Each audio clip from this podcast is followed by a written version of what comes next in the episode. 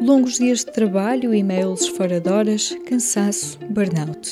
Para combater esse ciclo vicioso, ainda mais presente em situações de teletrabalho, o Parlamento Europeu aprovou uma recomendação em que pede à Comissão Europeia uma diretiva a proteger o direito a desligar do trabalho. Digital tools make it, make it particularly difficult to switch off in our free time. Neste episódio do Agenda Europa, conversamos sobre este direito a desligar com a eurodeputada Sandra Pereira, do PCP. É vice-presidente da Comissão do Emprego e dos Assuntos Sociais do Parlamento Europeu e membro da Comissão dos Direitos das Mulheres e da Igualdade de Gênero. O equilíbrio entre trabalho e vida pessoal e familiar é um dos temas com lugar certo na sua agenda. Na semana passada, o Parlamento Europeu propôs uma diretiva à Comissão Europeia para que legisle sobre o direito a desligar, ou seja, para que os trabalhadores possam não ser incomodados após o horário de trabalho. Como é que foi o seu voto ou a sua posição ao longo deste processo e por que é que este direito a desligar eletronicamente, digamos, é tão importante neste momento? Então, nós achamos que esta proposta que foi discutida no, no, Parlamento, no essencial, corresponde àquilo que são as necessidades dos trabalhadores. Ou seja, aquilo que há muito tempo nós vimos a defender, que é ter tempo para trabalhar, ter tempo para a família, ter tempo para si próprio e, portanto, esta questão do direito a desligar enquadra-se nestes princípios que deviam ser eh, transversais a todos os trabalhadores. E, ao mesmo tempo, esta proposta já estava em cima da mesa, esta discussão no Parlamento, ainda antes da pandemia, da Covid-19, portanto, é um tema que, de facto, com a desregulação dos horários, agora se calhar mais em teletrabalho, mas antes já na, com a desregulação dos horários este tema também já se punha. Portanto, e é que o trabalhador tenha este direito a desligar, a ter tempo para si, a ter tempo para a sua família, sem sofrer represálias por isso. A proposta discutida também fala da capacitação do trabalhador para recorrer de uma sanção ou de um despedimento na sequência de uma recusa em manter a conexão e aí terá de ser até o patrão a apresentar a prova em como foi o, o trabalhador que se recusou a trabalhar no, fora do tempo em que não lhe competia estar a trabalhar. Uhum. A deputada também tem estado atenta a estas questões relacionadas com o trabalho e teletrabalho em contexto de Covid, né, em que os trabalhadores estão a ter a trabalhar mais a partir de casa e que sabemos que são condições que muitas vezes potenciam a extensão das horas de trabalho, esta ideia de termos de estar sempre ligadas.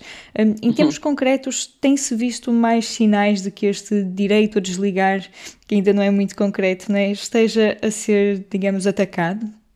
No, no, nós, nós entendemos o teletrabalho num quadro de excepcionalidade apenas, não é? Sobretudo porque isto, o que o teletrabalho envolve na, no atropelo de direitos dos trabalhadores é imenso e, sobretudo, aqui se calhar estando também na Comissão das Mulheres, refiro muito também às mulheres que são de facto, estão em casa e de repente o seu local de trabalho passou a ser também a sua casa, ter de responder a um mail às às 10 da noite, ou um sábado ou um domingo, não é? E, portanto, isto também depois traz consequências, e a partir do momento em que se faz a primeira vez, parece que se está a criar caminho para que se permita que seja sempre assim. Eu queria só uh, dizer que também relativamente a esta questão do teletrabalho, aquilo que nos permite estar em teletrabalho é a tecnologia e a tecnologia que devia estar ao serviço dos trabalhadores, até para reduzir a carga de trabalho, uh, o horário de trabalho, até para facilitar as tarefas de trabalho, na verdade o que está a fazer neste momento é contribuir para a exploração ainda maior dos trabalhadores, para esta desregulação dos horários e não tem mesmo de ser assim se a tecnologia existe para facilitar a nossa vida, porque é que há de estar ao serviço das multinacionais e dos patrões para explorar ainda mais o trabalhador? As, as empresas, na verdade, obtêm cada vez mais lucros, mas os trabalhadores, apesar da, da, ajuda da tecnologia, continuam a ser cada vez mais explorados.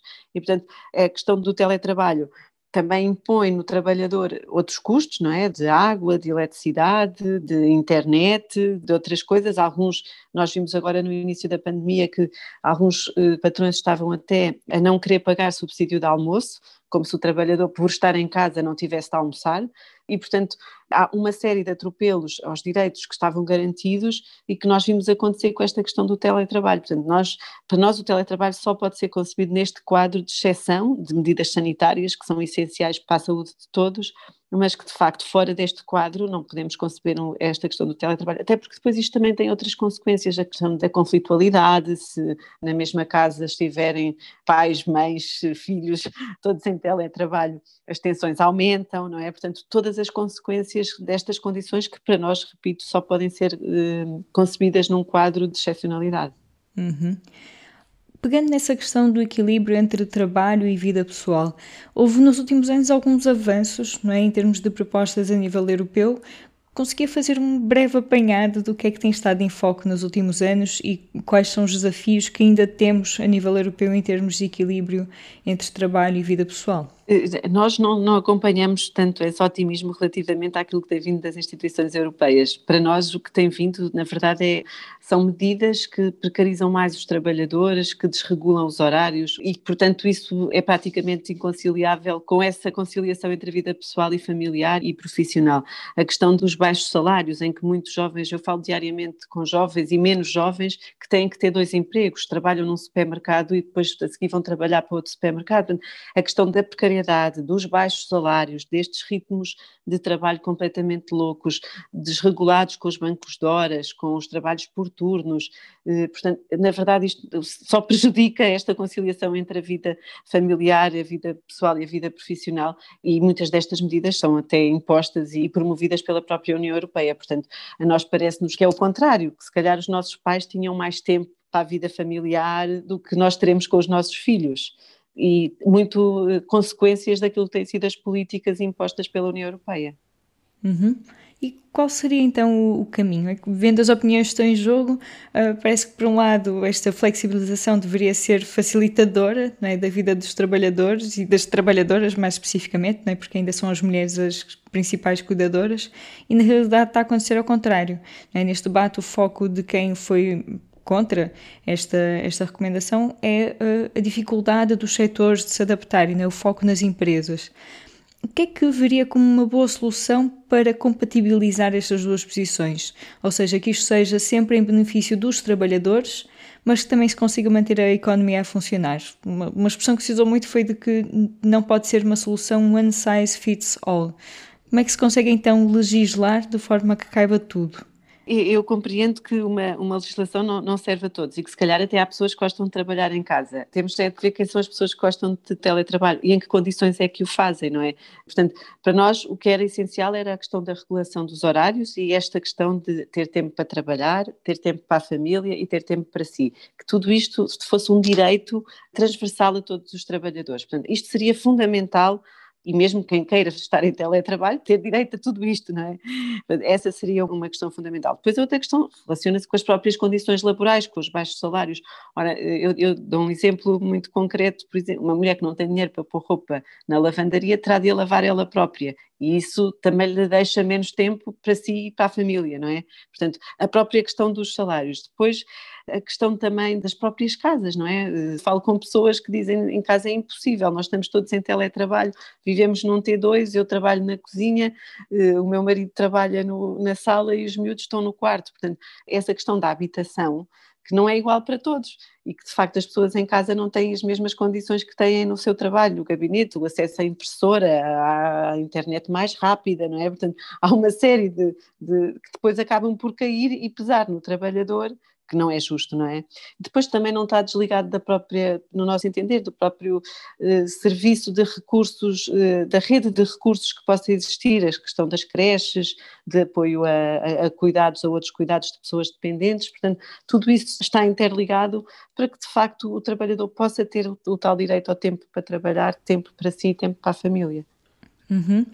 Só uma pequena nota em relação a esta recomendação de diretiva que foi aprovada e esta emenda que vai adiar em três anos a sua aplicação pela Comissão Europeia. Que implicações é que isto tem? Então, para nós, para nós, é, nós achamos que os Estados-membros são livres de, de eles próprios legislar a qualquer momento e, portanto, até achamos que eles não devem estar à espera dos três anos para legislar sobre esta matéria e por isso não damos tanto valor a esta emenda, até, considerando até que muitas vezes as diretivas que vêm da União Europeia são muito mais eh, lesivas para os trabalhadores em Portugal do que a nossa própria lei, que às vezes é muito mais avançada do que estas diretivas. Portanto, neste caso, nós não consideramos que esta emenda o facto dela ter passado e adiar por três anos a diretiva seja uma coisa que possa impedir o governo português de legislar sobre isto a qualquer altura à Assembleia da República. Se os Estados-membros quiserem avançar com legislação própria sobre este tema, que o façam. Nada nesta proposta também impede isso. Mas muitas vezes as diretivas que vêm da União Europeia, por exemplo, a diretiva que diz respeito à maternidade, à conciliação entre a vida pessoal e a vida profissional, em que em Portugal, por exemplo, a licença de maternidade é paga a 100% e aquilo que vem na diretiva das instituições europeias é abaixo disso e equipara a licença da maternidade a uma licença de doença. E, portanto, nós, as questões das diretivas, cada Estado-membro tem a soberania de legislar sobre esse assunto e pode fazê-lo quando quiser. Por isso é que nós não damos tanto peso a esta, a esta emenda. E a nível do trabalho que fazem no Parlamento e das propostas que vão apresentando, por exemplo, a questão de aumentar a oferta de creches, de conseguir dar esse apoio, um, socializar, digamos, o cuidado, é possível apostar mais nisso? É parece-me haver uma certa dicotomia entre uma visão social não é, e um reconhecimento das necessidades das pessoas, mas depois uma dificuldade de harmonizar isto e uma pressão muito grande da parte das empresas, não é? e, e que muitas vezes prevalece já que é tão difícil mudar o sistema, que estratégias é possível seguir para pelo menos forçar alguma mudança com foco nas pessoas? Eu, eu, julgo que se trata sempre de escolhas políticas, não é? O que é que nós queremos apoiar, não é? E para nós é claro que este investimento público nestas redes de cuidados, seja de pessoas dependentes, seja das creches e dos jardins de infância, está basicamente presente na nossa intervenção aqui no Parlamento Europeu. A própria questão dos reforços saúde, não é? Dos serviços públicos de saúde, que porque é que havemos de estar a financiar privados, se o privado é só de alguns e o que é público é de todos. E isto é com o Serviço de Saúde Nacional de Saúde, mas também é com a escola, também é com as creches, também é com os lares, não é? E, e que de facto esta rede de cuidados esteja acessível a todos, porque se uma mulher tiver que pagar 500 euros para pôr o seu filho num infantário, se calhar pensa duas vezes se tem um, se tem dois ou se tem três filhos ou se não tem nenhum. Porque se não tiver dinheiro para pôr a, a, a criança no infantário, eu julgo que em Portugal a solução não é muito a mulher ficar em casa, é mais se calhar não ter filhos. E depois isto também tem outras implicações, não é? Portanto, por aqui eu julgo que tem de ser tudo articulado no social, não é? Mas valorizando sempre as questões laborais e as, as condições de trabalho de todos para que de facto possam ter tempo para tudo. É este o voto de Sandra Pereira, eurodeputada do PCP, que faz parte do grupo da esquerda europeia. Viva! Este é o P24. Olá, este é o Poder Público. Sobre Carris. Este é o Vitamina P. Vamos lá? Já segue os podcasts do público? Subscreva no iTunes, Spotify ou na sua aplicação para podcasts.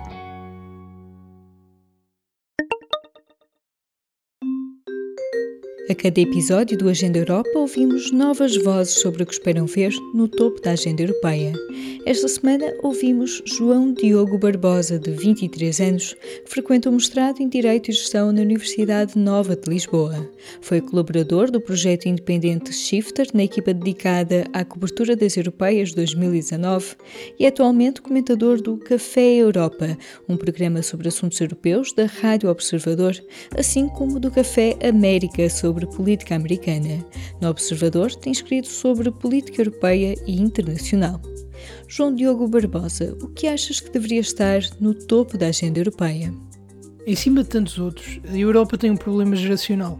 Famílias cada vez mais pequenas, com os seus membros cada vez mais envelhecidos e distantes, o nosso envelhecimento coletivo tem repercussões na economia, na política e na sociedade, porque altera profundamente a forma de nos relacionarmos. E pelo menos parcialmente consciente do problema, o Conselho da União Europeia nomeou um grupo de trabalho para produzir um relatório do envelhecimento, com previsões até 2070 que confirmam a ideia de que o nosso futuro será desconfortável e reumático. Nos próximos 50 anos, podemos esperar uma diminuição da população europeia.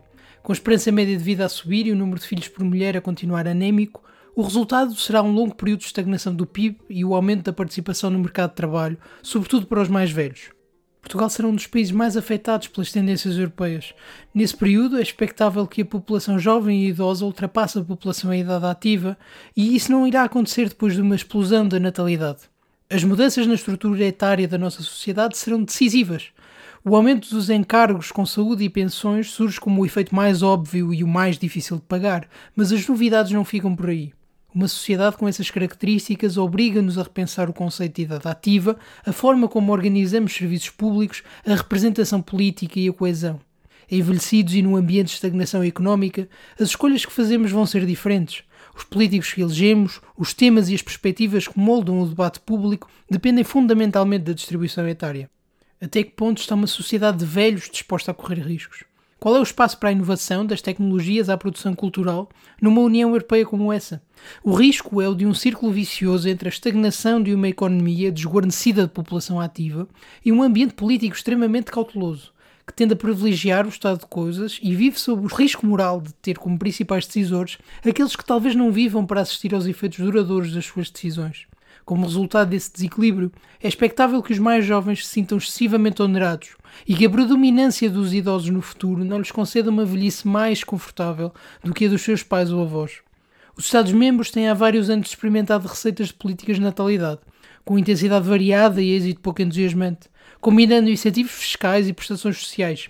Mas muitos identificam na cultura a verdadeira raiz da atual situação, resultado de um novo papel das mulheres na sociedade e a emergência de novas formas familiares. Como não se espera um regresso às normas sociais dos anos 50, é importante que a União Europeia atribua à demografia um lugar de destaque nas suas prioridades. Em primeiro lugar, o Conselho Europeu deve comprometer-se a trazer o tema para o topo da discussão pública, sensibilizando para o que a ciência de hoje nos diz sobre o futuro. Ao mesmo tempo, como o último ano nos ensinou, não é impossível organizar recursos para novas prioridades, e o foco deve ir por aí. Países culturalmente mais conservadores dentro da União como a Hungria e a Polónia, têm apostado fortemente nas políticas familiares, até através de medidas criativas como a nacionalização de clínicas especializadas na procriação medicamente assistida. São passos interessantes, é certo, mas precisamos de continuar a estudar o impacto das políticas públicas. Há hoje consenso científico de que em países com problemas de fecundidade é essencial providenciar uma rede abrangente e acessível de estabelecimentos pré-escolares com qualidade, a flexibilização dos horários de trabalho e qualquer outro arranjo que enfraqueça a ideia de que é incompatível ter filhos e uma profissão em simultâneo. O desafio demográfico não é seguramente menor do que os desafios climáticos, por exemplo. A sustentabilidade da sociedade em que vivemos depende do equilíbrio geracional e é tempo de a União Europeia fazer disso prioridade. Este foi mais um episódio do podcast Agenda Europa. Eu sou a Aline Flor.